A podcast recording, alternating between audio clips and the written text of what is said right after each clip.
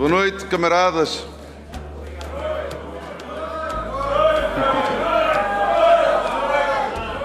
Dê então as boas-vindas ao vencedor, aclamado pelo PS. Pedro Nuno Santos conseguiu 62% dos votos dos socialistas nas eleições diretas do final da semana. E agora tem pressa. Sempre, nunca, nunca arrastar os pés, decidir, avançar. É o que nós precisamos em Portugal. Não empatar. Temos, temos já demasiadas pessoas que empatam, temos é que decidir e avançar. Faltam menos de três meses para as legislativas, pelo que Pedro Nuno agradece toda a ajuda. Venha ela de Costa ou de Carneiro. Pouco óbvio que nós queremos uh, António Costa na campanha e José Luís Carneiro. José Luís Carneiro é um militante do PS e não é um militante do PS qualquer, candidatou-se a secretário-geral do Partido Socialista. Nós queremos que ele esteja na campanha, como é óbvio. Esperando ter o partido inteiro, o novo líder procura agora o país inteiro. Mas o lugar de Pedro Nuno, esse, está bem marcado no discurso de vitória. Não, eu não sou, eu não sou o candidato que a, que a direita gostava que, que, fosse, não sou o líder do PS que a direita gostava de, de ter. A missão de Pedro Nuno, essa, é difícil. Nunca antes, na história da democracia, o sucessor de um primeiro-ministro num dos grandes partidos conseguiu ser eleito primeiro-ministro logo a seguir. Todos dizem que o novo líder é carismático. Mas conseguirá ele ser Tom Cruise?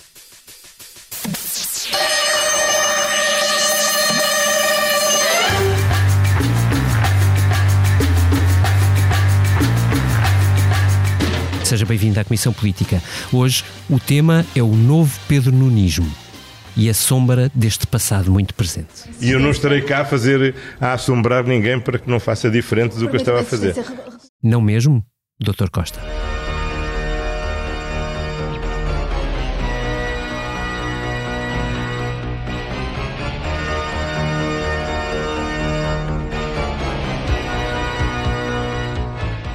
Olá, Rita Diniz, suprema conhecedora dos fantasmas do socialismo passado e presente. Olá, David, olá a todos.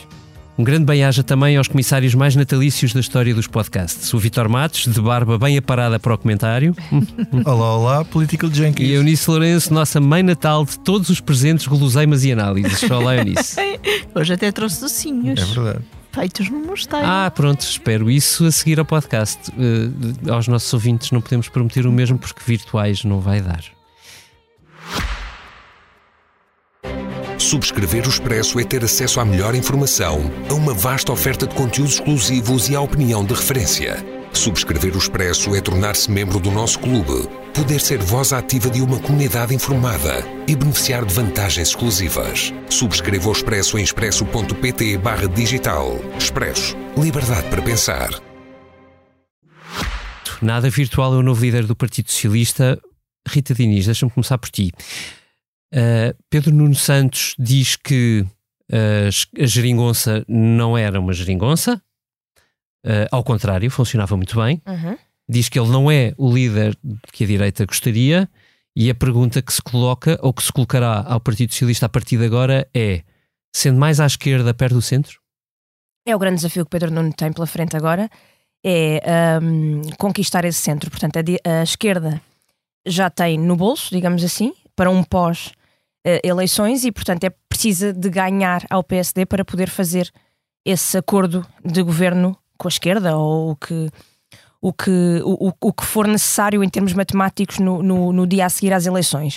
Uh, isso só é válido à partida daquilo que conhecemos. Os cenários são muitos, mas é, é muito pouco provável haver uma maioria de esquerda no Parlamento Uh, com, com, o PS ganhando uhum. eleições e nesse, e nesse cenário seria, a vida seria facilitada, mas havendo, se houver uma vitória de Pedro Nuno Santos com uma maioria de direita, as coisas ficam mais complicadas. Portanto, o que ele precisa de fazer agora é conquistar o centro, é ter um voto a mais, um deputado a mais do que o, do que o PSD. Só assim é que formará governo. Com a esquerda, com quem ele quiser, mas só assim é que, é que o fará ah, à partida. Uh, portanto, ele precisa de conquistar esse centro e deixa agora de parte um bocadinho uh, a geringonça para fazer ela o seu caminho. Portanto, Bloco e PCP que, que consigam os votos que conseguirem, uh, ele irá buscar o máximo que conseguir a esse campo, a esse campo político. Um, o, portanto... Pois vamos lá ver é se, se ele se colocar muito ao centro, se não vai para dentro de esquerda. Mas esse é, é, é deixa-me deixa então recentrar um bocadinho a pergunta. o PS teve nas últimas eleições 41%. teve com António Costa, bem dito, e no fim da geringonça, portanto, uh, entre a ameaça do Chega e o, final da, e o fim da geringonça, uh, que o PS conseguiu incutir ao Bloco e ao Partido Comunista Português, uh, António Costa conseguiu receber votos de um lado e do outro.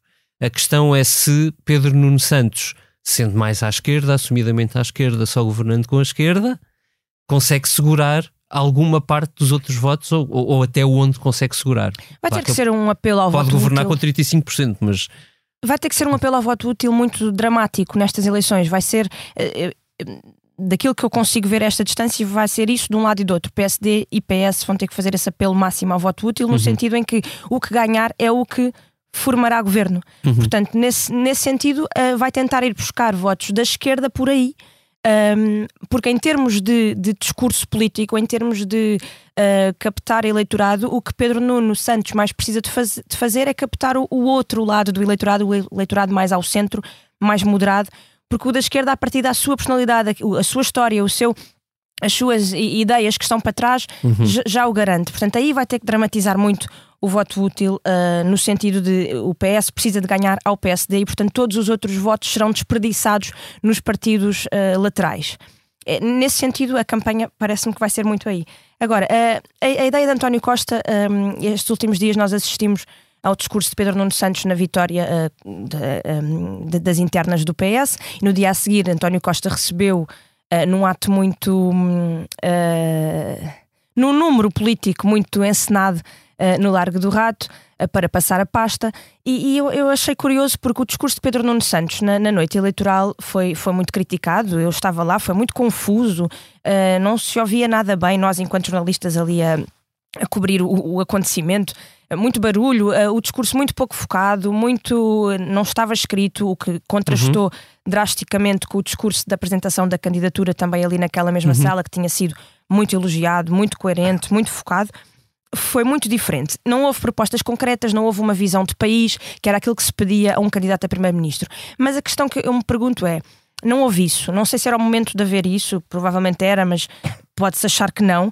Mas houve outra coisa que é. hum, Pedro Nuno Santos precisa pelo menos de mostrar para, para onde vai, que caminho é que, é que vai seguir, que tem pela frente. E eu acho que ele mostrou, de certa forma, o que é que vai fazer, que é, vai fazer exatamente o mesmo que António Costa ah, estava a fazer e vai, vai, não vai mudar nada quase. Vai apenas fazer, um, dar uma nova energia, um novo impulso, que é aquilo que ele diz ah, N vezes e que António Costa também o dizia N vezes nos últimos dias antes de- do PS ir a votos, portanto quase que pareceu-me que a coincidência de palavras era tal que quase parecia que, que estava a incentivar um voto em Pedro Nuno Santos.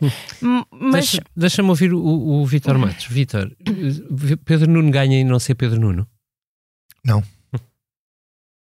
Eh, Podes elaborar. A pergunta não era só para sim ou não. É, apesar de tudo isto é um Mas- espaço de comentário livre e as pessoas podem tipo, continuar os Mas seus era, era mesmo aí que eu queria chegar. Ele está num, num caso muito bicudo. Ele está ali num núcleo de forças entre uh, ser ele próprio, que é uh, à esquerda, e ter que ser outra coisa. Eu, eu não, eu não eu- eu, por acaso também isso do eu ser ele próprio ser à esquerda, eu não vou totalmente por aí. Eh, como é evidente, eu acho que em política todos os líderes que se plastificam, até acho que há aqui um título, ainda não li o, peço desculpa, É ainda não Daniel li o artigo Oliveira, Daniel não é? Oliveira, tem este título, eh, que ele não seja de plástico, mas, mas Era só- uma crítica que José Luís Carneiro fazia, que era a operação só- de cosmética. Só o título hum, é- é- diz, diz muito e, e isso é- acho que é importante. Mas é importante para todos, não é? Uh, um, um líder que seja carismático e que seja vincadamente, que tenha um estilo próprio, se ele for contrariar, as coisas correm mal. Olha, eu vou, eu vou dar um exemplo de um que eu estudei hum, com algum detalhe, que foi o professor Marcelo. Marcelo, das vezes, quando foi candidato à Câmara de Lisboa e quando foi líder do PSD, quando se tentou adaptar para ser uma pessoa que ele não era, correu mal. Quando ele deu aso a todos os seus exageros e, uh, digamos assim, excentricidades, já como Presidente da República, a coisa correu bem. Eu estou a falar do ponto de vista da popularidade, não correu sempre bem do ponto de vista dos resultados do políticos da coisa, e às vezes isso, pronto. E outras vezes correu bem, depende. Uh, não, uh, não se deve plastificar e deve ser ele próprio com um- umas atenuantes que têm a ver depois com a necessidade de, de pragmatismo que ele terá. Só, só que um à parte. Eu pergunto-se uma coisa. Só, aqui estamos a fazer, fazer aqui um exercício. António Costa foi ele próprio ou não foi ele próprio? Durante estes anos todos. E foi ele próprio sendo coisas completamente diferentes. Porque O que é ele próprio? o que é ele próprio. Exatamente. Porque a característica principal dele, se calhar, ser ele próprio essa capacidade de flexibilidade política e de plasticidade que, que a política tem e, e que hum, oferece aos protagonistas que têm mais ginga. Hum. Eh, agora, Pedro Nuno Santos, eu não tenho a certeza, como a Rita estava a dizer. Eu acho que isto se vai. Eu acho que há aqui várias geometrias em que ele vai ter que jogar. Que é uma, essa coisa da esquerda-direita. Que eu não tenho a certeza que ele é assim tão à esquerda como ele próprio fazia. Se fores ver a, ação dele no Ministério, eh, um ministro em abstrato, em abstrato, agora vamos imaginar que isto era. Vamos só fazer aqui um pequeno exercício do pensamento que é: imagina que aquilo era um governo do, do PST, por hipótese, não é? Pronto. E tinha a TAP, por alguma razão, tinha reprivatizado a TAP, não interessa Uhum. e que tinha feito milhares de despedi- promovido milhares de despedimentos e cortes salariais brutais, era acusado de ser de quê? Pá, Não era acusado de certeza de ser de esquerda, não é? Pronto. E, e eu acho que. Mas Isso é o custo da nacionalização, não é? Não, mas eu, eu acho que o Pedro Nuno é Santos é um pragmático. Hum. Quer dizer, isto para dizer que ele, atenção, quando for preciso, ele será foi um ele, pragmático. Foi ele que disse uh, aquilo não era geringonça nenhuma, uh, funcionava bem, e foi ele que disse: Eu não sou o primeiro-ministro que a direita que gostaria. Que é, aliás, a antítese daquela célebre frase de José Sócrates que dizia: Eu sou o líder Que que, a direita direita, gostaria, gostaria que a direita gostaria. Sim. É mesmo essa antítese, não é? com as O an- características de liderança, o que é, o que é- Mas com não, conteúdo, não é, sim. não é por conteúdo. Uh, às vezes seria por conteúdo, outras vezes por estilo de liderança. Não, mas isto para dizer o quê? Não é, não é para dizer que ele não é de esquerda, é para, para desvalorizar um bocado este, hum, esta imagem que ele pode, pode não ser exatamente assim sem ser totalmente plástico. Ma- ma- Mas onde eu queria chegar é que ele eh, foi construindo essa personagem e ele queria continuar a construí-la. Mas agora já. No calendário que ele Sim. tinha faltavam dois anos e ele estava a construir essa ideia de ser muito mais à esquerda do que este governo estava a ser. E tinha, eh, disse-o aqui na SIC várias vezes, eh, não concordava com, com o excedente orçamental, com a redução Mas- da dívida mas tão posso- acentuada, Sim, iria posso- dar mais aos professores, a toda a Mas dás-me só administração licença que eu, que eu diga uma coisa que hoje, hoje contraria um bocado isso, e contrabalança pelo menos essas questões. É que eu, eu não sei já dizer se isso é de esquerda ou de direita. Pá, não sei, porque quando o PSD defende a mesma coisa, Hum, quando o discurso de, Sim, é eh, eh, eh, de esse é um ponto interessante. Luís Montenegro, Isso É dar É. não dar etc. tirando pequenas nuances depois dentro da Calhar coisa que tu. Deixa-me só concluir aqui com uma coisa. Eu não sei já se isso é de esquerda ou direita. Tenho dúvidas eh, por causa do posicionamento da própria direita. E depois, acho que isso, há outro eixo de definição do Pedro Nuno Santos que eu acho que é mais importante que o eixo esquerda-direita.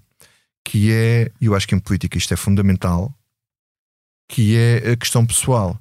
Maturidade ou imaturidade, ponderação ou imediatismo. Ahm, eh, ser uma pessoa responsável ou ser responsável que decide coisas importantes para o WhatsApp. Eu acho que este eixo pode ser mais importante e decisivo do que o eixo esquerda-direita. Uhum. Também, acho, Eunice, desempata lá este. também acho que esse eixo pode ser mais decisivo.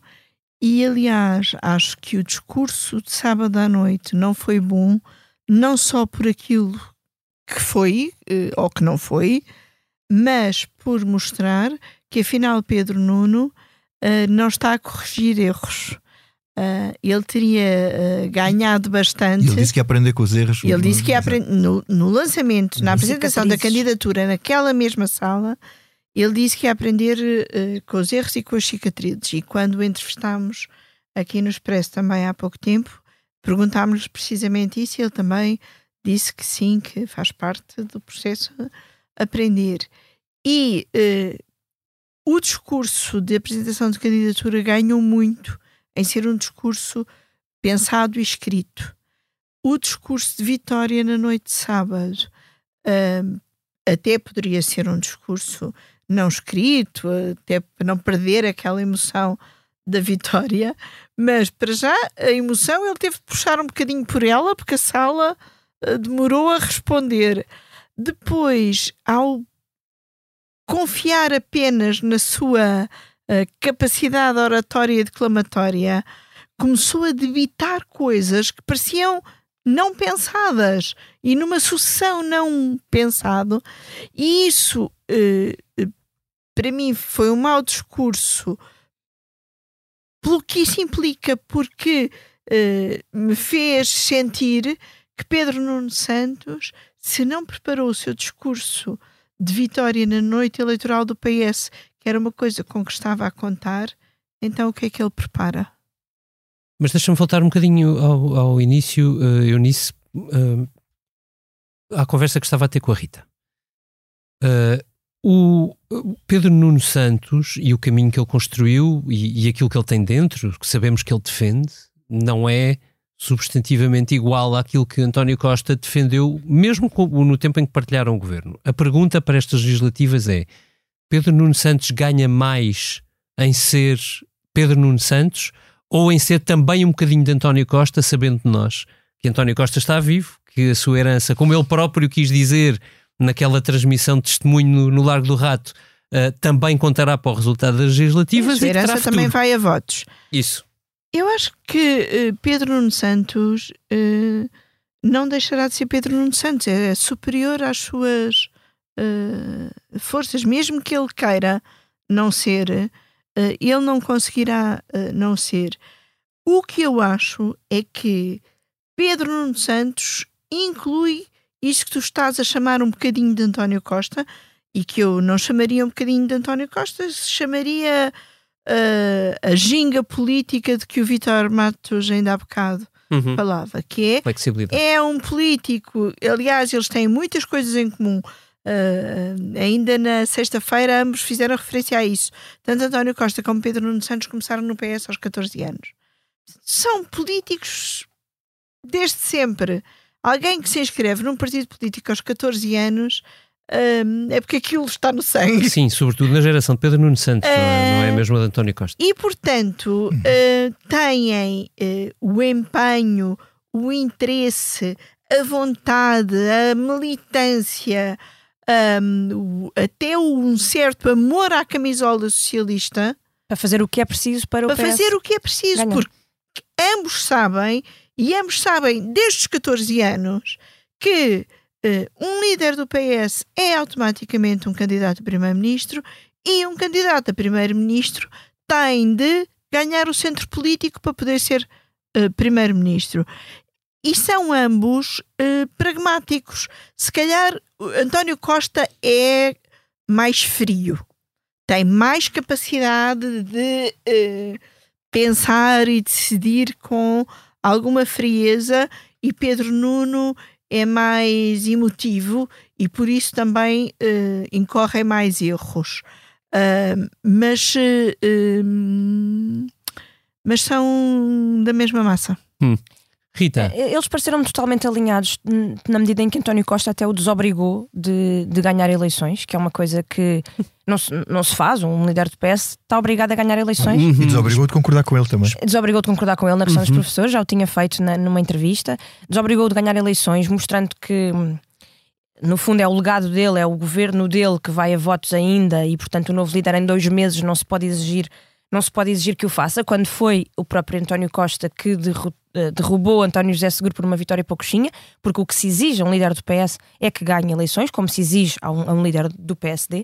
Um, portanto, os dois parecem muito alinhados nesta tarefa que a Eunice estava a dizer. Agora é, é fazer o que é preciso para. Seja isso ser mais Pedro Nuno, seja isso ser mais António Costa. É, é curioso que nós partimos para, esta, para este novo ciclo, ou para, para este, para este pós-ruptura, pós-demissão do governo, achando que um, o PS e António Costa tinham caído de alguma forma em desgraça e passaram semanas, poucas semanas, e parece que já não estamos aí. Parece que António Costa, a marca António Costa ainda vale, ainda é muito válida, ainda ainda vai. Ele tem trabalhado a marca bastante nas últimas semanas. Afinal, até, até pode candidatar-se às europeias, até pode ir para a Europa, é, é muito desejado lá, nada disto importa. Um, e portanto, esta marca. O próprio Marcelo, candidato preferido dele. candidato preferido dele e, e, e mais do que candidato a, a presidente do Conselho Europeu. Uh, portanto, o próprio Marcelo dá-lhe esse carimbo depois de tudo o que se passou. Uh, portanto, Pedro Nuno Santos, o próprio disse: seria tonto eu não aproveitar esta. E diz mais: o P... uh, António Costa pode contar com o PS. Hum. Exatamente. Vitor, um, há fantasma ou não há fantasma? Ou seja, nós vimos que uh, vários líderes políticos desapareceram de cena depois de serem primeiros-ministros para deixar espaço para os, para os sucessores. Esta circunstância é especial e o, e o Pedro Nuno precisa de António Costa na campanha ou não? Um, eu, eu. Assim, António, primeiro, os fantasmas do passado que assombram os líderes do presente é uma constante, não é? Pois há, há uns que são adjuvantes e outros que não. Por exemplo, temos o caso de Cavaco Silva. Parecia que se tinha afastado. Ele, ele foi sempre, quando, apareceu sempre como adjuvante ou como ou como. Está às vezes o contrário. É como fantasma, outras vezes como múmia. Sim, mas. Com, com o Rui Rio, sim, com o Rui Rio, tam... por exemplo, foi, foi, foi. Não foi como adjuvante, foi como. Foi crítico? Sim, e, e agora com Montenegro está a levá-lo no Andor. Uh, isso depois depende muito. Agora, António Costa está a trabalhar para ele, não está a trabalhar para o Pedro Nuno Santos, sendo que. Na perspectiva dele, uma vitória de Pedro Nuno Santos é uma vitória dele. Ou seja, apesar de tudo o que aconteceu, o PS continua a ganhar é porque as pessoas também não quiseram penalizar o meu trabalho durante, este, durante estes anos, nem o fim e a maneira como isto acabou. Se o PS perder, é uma derrota de António Costa e é uma derrota para o legado dele também e para a maneira como isto tudo acabou. Uhum. E se perder, é de certa forma dar razão ao Presidente da República. Isto é outro problema que a gente ainda pode ter que falar. Um, a questão do, de se ele deve ir ou não à campanha, eu, eu, eu digo eu já, já me fizeram isso muitas vezes em comentários, eu tenho dificuldade em responder, porque tem duas, tem duas maneiras de ver isto. Primeiro, António Costa era, um asset, era o grande asset político nas última campanha eleitoral e a maioria de, absoluta deve ser isso. Ele, ele, ele, era o grande trunfo, não era o PS, era o António Costa. Eu hoje já não tenho a certeza de que ele seja esse trunfo eleitoral por causa de como, da maneira como correu esta legislatura, da maneira como ele geriu pessimamente o governo e as crises todas em que o governo esteve envolvido e depois a maneira como, como tudo isto acabou, eh, que ainda pode ser eh, ele pode voltar a ser impulsionado com o facto de se o Ministério Público não tiver nada. Mas eu acho que neste momento eu não tenho a certeza absoluta de se ele será um trunfo eleitoral. Acho que, claro, é evidente, vai à campanha, mas normalmente vocês sabem, não é? Estão nisto há, desde sempre. Que Sim, quando um líder, quando um líder, quando um líder antigo, o, o, o líder, não é um líder, o líder antigo vai à campanha, normalmente a coisa é feita com algum cuidado Sendo para não que António Costa é péssimo em campanha, também é preciso. Quem? António Costa é mau em campanha. Depende das campanhas, depende das campanhas. E a verdade é que, por, por acaso, Pedro Nuno foi ótimo na campanha de António Costa, no último. Uhum. E António Costa tinha, estava a trabalhar completamente com o Luís Paixão Martins e calibrar o discurso. Estava a ser, um, como ele diz, um militante disciplinar. Um, que é o que agora prometo Agora, como é que ele vai? Eu, eu sei que ele, ele, já, já abriu o discurso de dizer ele pode discordar de mim, isto é o novo rumo, é o novo caminho, não sei o quê. Mas fica um bocado esquisito Pedro Nuno Santos ir defender coisas que eram linhas vermelhas, atravessar linhas vermelhas de António Costa e ele a seguir fazer campanha por ele. É, o Ministro da Educação já atravessou a sua própria linha vermelha. Isso é uma vergonha, não é? Eu não quero, acho que isto era uma palavra proibida de usar aqui na Comissão Política. Mas vai-se colocar muito com Pedro Nuno Mas Santos. Mas eu acho é? que isso é uma coisa enfim, do ponto de vista político, bastante lamentável. Bem, Eunice, um, vamos lá fechar este, este tema porque é preciso desempatar isto. Uh, uh, é a primeira... queres desempatar? Claro, a verdade, a Mãe Natal serve para estas coisas. Um, Mãe Natal a... serve para conciliar. Ora, vês? A primeira coligação de Pedro Nuno é com o Costa ou é. Não, é com José Luís Carneiro. Hum, e isso também é uma versão de Costa, não? Hum, não sei. Eh, não acho que São José Luís Carneiro. São todas versões do PS. Um, eu acho que uh, tendo o Pedro Nuno Santos tido um resultado acima de 60%, que é sempre um resultado confortável Folgado. com um líder, uhum. mas também há um líder que por duas vezes colocou a sua fasquia acima dos dois terços. Isto é uma história que o Vítor uh, percebe melhor que eu. Dos uh, lados do PSD? Dos lados uhum. do PSD. Marcelo Rebelo de Souza por duas vezes colocou a fasquia acima dos dois terços, duas vezes a conseguiu e nem por isso correu bem e deixou de ser líder do PSD, mesmo tendo uh, maiorias folgadas para as suas estratégias. Mas estava a dizer, Pedro Nuno Santos tem um resultado confortável, José Luís Carneiro tem um resultado bastante honroso e que lhe deixa espaço no partido. Agora é preciso perceber como é que se aliam, como é que se coordenam. Que espaço Pedro Nuno Santos vai dar a José Luís Carneiro e aos apoiantes de José Luís Carneiro nas listas para o Parlamento?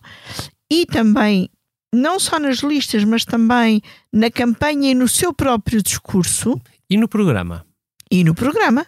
E no seu próprio programa. Também é preciso ver Lá está, isso já não seria um Pedro Nunismo. Se o, se o carneirismo eh, entra dentro da elaboração do programa, o programa do PS já não é exatamente o do Pedro Nunismo. mas pode ser um Pedro Nunismo em que eh, José Luís Carneiro não se sinta inteiramente desconfortável, Portanto, mitigado. mitigado. Um Pedro Nunismo mitigado. É a primeira coligação. É a primeira coligação. A moção de Pedro Nuno Santos agora para as eleições diretas era muito pouco sólida ou muito pouco fundamentada, era, ia muito. eh, ficava muito aquém, não é? Não era muito trabalhada. Portanto, há espaço, Mas, mas olha, que eu digo-te uma coisa que há eu achei. espaço para. Eu já vi moções mais vagas. A do Costa era mais vaga. A do, A do Carneiro também era. Não era, era, era muito mais. ia muito mais longe. Mas vaga no Não, sentido desculpa, o Pedro Nuno de Santos tem lá montes de tudo para medidas. consensos. Eu até achei. Sim. um- houve uma coisa que eu achei Isso também, mas- da moção do Pedro Nuno Santos Mas para falava em uma moção. reformas muito específicas que Pedro Nuno Santos não. para uma moção estratégica tinha coisas demasiado concretas até para o que é habitual. Tinha medidas tinha um concretas. de programa de governo. Concreto, um quase programa outro. de O quê? governo. Na administração que não pública? é costume, não, não é só a administração pública. Olha, por exemplo, tem lá duas medidas, por exemplo, para o arrendamento ultra específicas. Ahm, tem lá alguns aspectos muito uh, concretos. ahm, pronto, que de certa forma o amarram para o futuro. Se ele agora fazer um programa de governo, ao contrário, ou sem, por esses aspectos muito Uhum. concretos e específicos que ele tinha na moção. Agora, há, há um aspecto que eu acho que aqui é importante salientar, que é hum, nós vamos entrar numa fase agora do país, andamos todos assim nesta situação aqui das eleições, mas vamos ter, agora, sem falar da questão da instabilidade, ou da potencial instabilidade política, vamos ter, em princípio, dois primeiros ministros, duas hipóteses de primeiros ministros, e Falta saber- ministros. falta saber, se calhar até vamos ter dois primeiros ministros no próximo ano, não sabemos. Ahm, falta saber, estes dois potenciais primeiros ministros, o que é que realmente rumo é que eles querem para o país. E é isso que eu não adivinho na moção do Pedro Nuno. É uma manta de retalhos de coisas setoriais. E o que é que, o que, é que, o que é que eles querem, não é? Quer dizer, olhamos para estes dois homens. O que é que estes dois homens trariam ao país de diferente, inovador, eh, motivador? eh, Mas Pedro Nuno diz que é não arrastar os pés, porque o país já tem eh, gente a mais que arraste os E diz pés. que tem muitas convicções. toda uma Resta saber diferente. Que convicções são essas? Sim, mas também Luís Montenegro diz convicções que é é que ele preciso mudar de governo porque o PS está há muito tempo no governo. Ora, a alternância não é um direito adquirido, tem de se conquistar. Querer ser primeiro-ministro só porque o outro partido está há muito tempo no governo não, mexe roça, não é? Vamos fechar com esta pergunta, porque coloquei isso na introdução de propósito e queria-vos ouvir sobre, sobre o assunto. Uh, olhando para a história da democracia portuguesa, não houve um primeiro-ministro que fosse substituído no partido, na liderança do partido, por, por, por alguém e esse alguém ter conseguido imediatamente chegar a primeiro-ministro. Aliás, é preciso fazer contas para ver se alguém sequer que chegou a seguir a um primeiro-ministro cessante conseguiu aguentar o tempo suficiente para vir a ser primeiro-ministro. Durão Barroso. Não. Ela não. foi a seguir ao Primeiro-Ministro. Não, porque isso Não, foi, porque o Foi Fernando o Nogueira. E o, o, o Marcelo. o Fernando Nogueira e o é. Marcelo. Portanto, objetivamente não houve nenhum. E a pergunta é: a conjuntura política portuguesa É mudou quando se tanto, fala em, tanto, em tanto aguentar, penso sempre em Durão é Barroso. possível. Porque É- teve é- aquela posição de o que interessa é ficar aqui porque um dia é de ser primeiro-ministro. É, é nesse sentido que ahm, o, o único trunfo que Pedro Nuno Santos tem para conseguir esse feito inédito é continuar o que estava a ser feito. É, é fazer coligação com Costa. Essa era a minha primeira pergunta. É, é, Parece-me que é isso, porque eh, acho que já ficou provado em todas as sondagens, se, se é que as sondagens provam alguma coisa, eh, que o que os portugueses querem é previsibilidade e estabilidade. Por isso é que também António Costa nunca falou em reformas ou fugiu das reformas a sete pés, de mudanças, do que quer que seja. Estabilidade, previsibilidade. Chama-se isso não assustar as pessoas. Hum. Pronto, e, e portanto a un- o único ramo da árvore que Pedro Nuno Santos se poderá agarrar para eh, conseguir esse feito inédito que tu apontavas ainda agora é continuar. Vitor, Por acaso não, não acho. Eu acho que ele para ultrapassar aquilo que pode ter sido a debacle do PS neste, desde, desde a maioria, ele tem que mostrar alguma coisa de novo. Tem que mostrar alguma coisa de novo. É a sua famosa capacidade de decisão. Porque senão não se acredita no. Mas isso é importante para as pessoas. Eu também acho que é Com essa ironia foi divertido. E até podemos usar aqui, nós temos aqui um sonzinho guardado. E nós, nós temos que decidir. Eu, eu não sei, eu acho que é preciso aquilo que o António Costa disse, que é preciso mostrar uma nova energia, um novo impulso. Se ele não conseguir demonstrar isso, que há ali qualquer coisa de novo, não acho que as pessoas eh, vão Não, aderir. eu, não, eu não estou a dizer que vão aderir, obviamente que o que correu mal, e este ano de maioria absoluta correu muito mal, o, o, o governo foi consti- constituído todo de uma forma que já estava muito frágil e depois isso veio-se a verificar eh, nos meses seguintes, e isso tudo tem que ser Agora é. corrigido, O que é? é? Se é o Pedro Nuno é capaz de mostrar que tem uma capacidade de liderança no PS para conseguir fazer um governo que não é igual ao último governo do PS, eh, com, com tudo aquilo que aconteceu só no seu próprio Ministério. E também Portanto, terá de isso é mostrar difícil- que tem uma capacidade de liderança que lhe permita continuar a liderar o PS, mesmo não ganhando as eleições. E Mas isso tem, eu acho que o PS não lhe exige nestas circunstâncias. António E- e Costa ele- foi simpático desse ponto de vista, quando É. diz que ele não precisa de conquistar tudo em dois meses. Mas ele tem uma cicatriz muito grande, que é o que ag- agora o PSD já tem vindo a, a apontar e vai dizer isso até ao fim da campanha, que é não serviu para ministro, serve para primeiro-ministro. Ele vai ter que lutar contra, contra isso tudo e vamos ver como é que o vai fazer. Pedro não precisa de ganhar, é ou pelo, menos, consegue aferir do Luís Montenegro. ou pelo menos conseguir que a esquerda seja maioritária, e esse vai ser um desafio bem interessante. Vamos ao que não nos sai da cabeça. E, Sr. Deputado, é algo que não me sai da cabeça e acredito que é essa a minha única preocupação. Eunice Lourenço, Eu gostava de trazer aqui um que não me sai da cabeça assim mais natalício, como, sei lá, falar das saudades que tenho do meu menino Jesus, porque eu ahm, ponho o menino Jesus de castigo, como diz a minha tia São, durante o advento, ah, tiro os meninos Jesus todos de, de casa que tenho em Os casa, presépios tiro ainda não dos, nasceu, pois coitadinho. pronto, tenho vários presépios montados, mas sem o menino Jesus.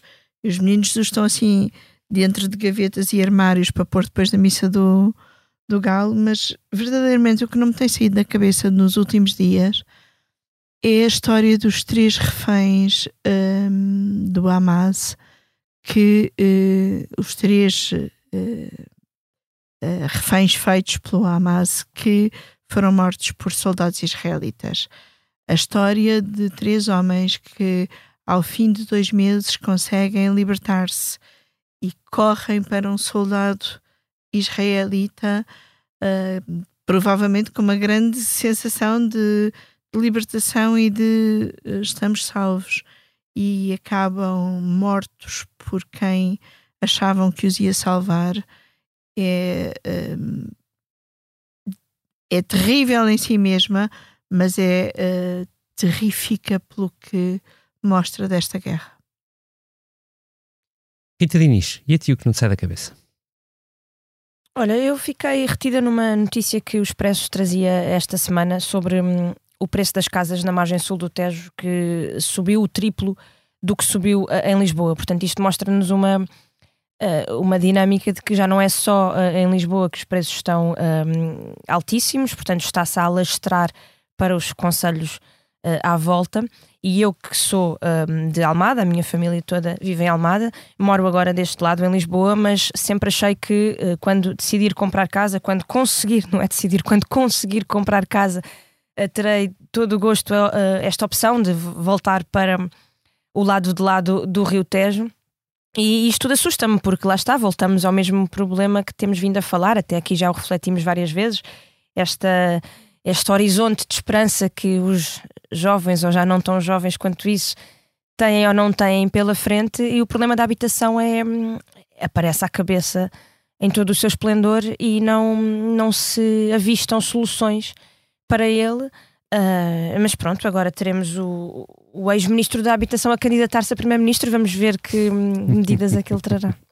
Vitor Matos, e ti? Não te sai da cabeça? Olha, não me sai da cabeça um estudo do Conselho Nacional do Médico Interno eh, da Ordem dos Médicos, divulgado hoje pelo público, em que diz que mais de metade dos, dos médicos internos, portanto é uma especialidade, eh, estão em risco de desenvolver eh, burnout e têm, apresentam sinais graves de burnout. E, portanto, eu acho que isto é muito preocupante, hum, porque se aquilo que nós exigimos aos médicos uh, ou aquilo que o sistema exige aos médicos leva a, a este tipo de consequências, um, se os próprios médicos não conseguem ter saúde para conseguir trabalhar, e isto é fundamental, quer dizer, seres atendido por um médico que não está bem, é difícil que ele te que faça um bom trabalho e que te ponha também a ti bem. Portanto, isto é uma bola de neve uh, e que se calhar, estamos aqui a falar dos médicos, mas que se calhar depois também alastra-me todas as profissões e todas as atividades, mas isto é fundamental.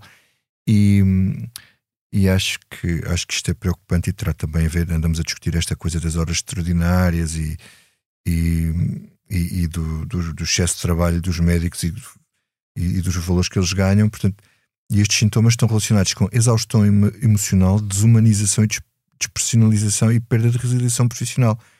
Eu, eu, eu preferia que o meu país tivesse médicos que se sentissem bem a fazer o que fazem. Muito bem. Esta foi a Comissão Política do Expresso. E aqui o que é que não te sai da cabeça? Já lá vou. Esta foi a Comissão Política do Expresso, gravada ao meio-dia de segunda-feira, com o apoio e dedicação da Salomé Rita, na edição de som, e a mão mágica do Carlos Pais, na ilustração. Gravamos a uma semana do Natal, que esperamos feliz, em família, em paz, em partilha com os que estão, em sintonia com os que já partiram.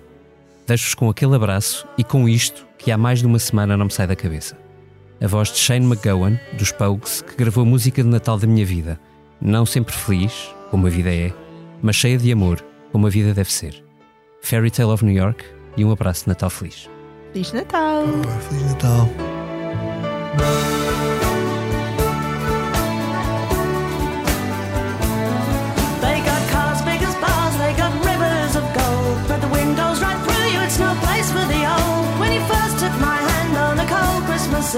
You promised me Broadway was waiting for me. Subscrever o Expresso é ter acesso à melhor informação, a uma vasta oferta de conteúdos exclusivos e à opinião de referência. Subscrever o Expresso é tornar-se membro do nosso clube, poder ser voz ativa de uma comunidade informada e beneficiar de vantagens exclusivas. Subscreva o Expresso em expresso.pt digital. Expresso. Liberdade para pensar.